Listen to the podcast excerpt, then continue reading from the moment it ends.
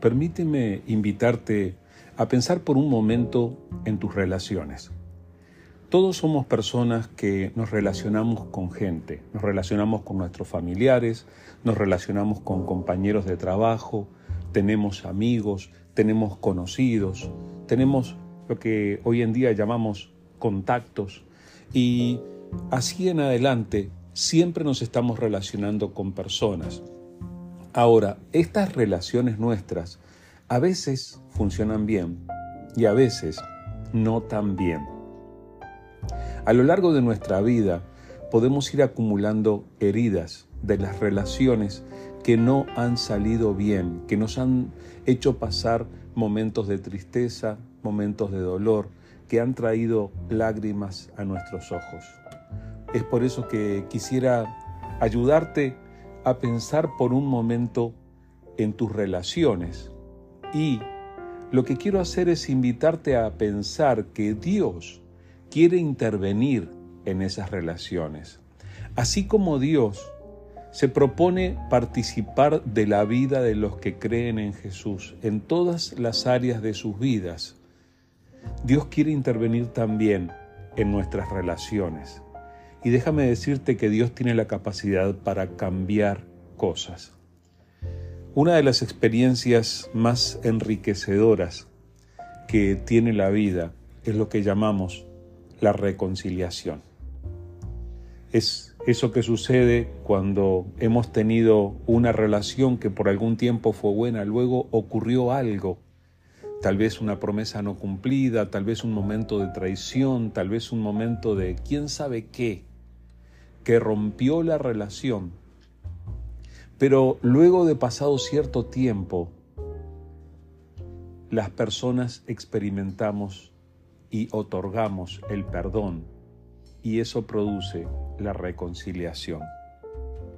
Es por eso que quiero compartir contigo esta breve historia de estos dos hermanos que habían tenido momentos difíciles de alejamiento en sus vidas y entonces pasó esto que te voy a leer. Está escrito en el evangelio en el libro de Génesis en el capítulo 33 del versículo 1 al 5. Génesis 33, 1 al 5 dice así. Entonces Jacob levantó la vista y vio a Esaú, quien se acercaba con sus cuatrocientos hombres. Por eso repartió a los niños entre Lea, Raquel y sus dos esposas esclavas, y colocó en el frente a sus dos esposas esclavas con sus respectivos hijos, después a Lea con sus hijos y por último a Raquel y a José. Entonces Jacob se adelantó a todos ellos. Cuando se aproximó a su hermano, se inclinó hasta el suelo siete veces delante de él.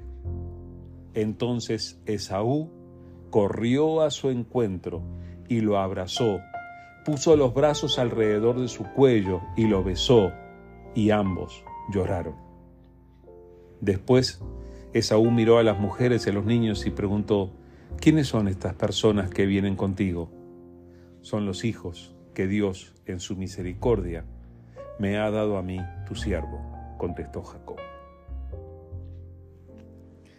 Esta historia puede representar la vida de cualquiera de nosotros especialmente al pensar que tal vez a lo largo del camino hay relaciones que se han roto.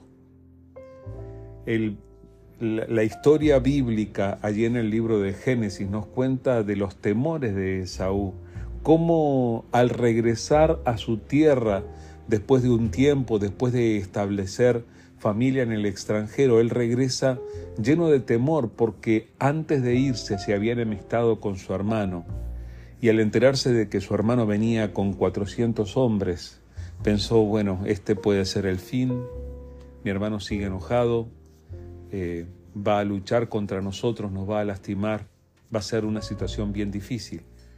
Sin embargo, mira lo que pasó. Y es aquí donde yo veo la intervención de Dios. Dios estaba obrando. La noche anterior Jacob había estado luchando con Dios, había tenido esta lucha con respecto a esta relación y le había pedido a Dios su bendición. Y mira, Aquí Dios le da su bendición.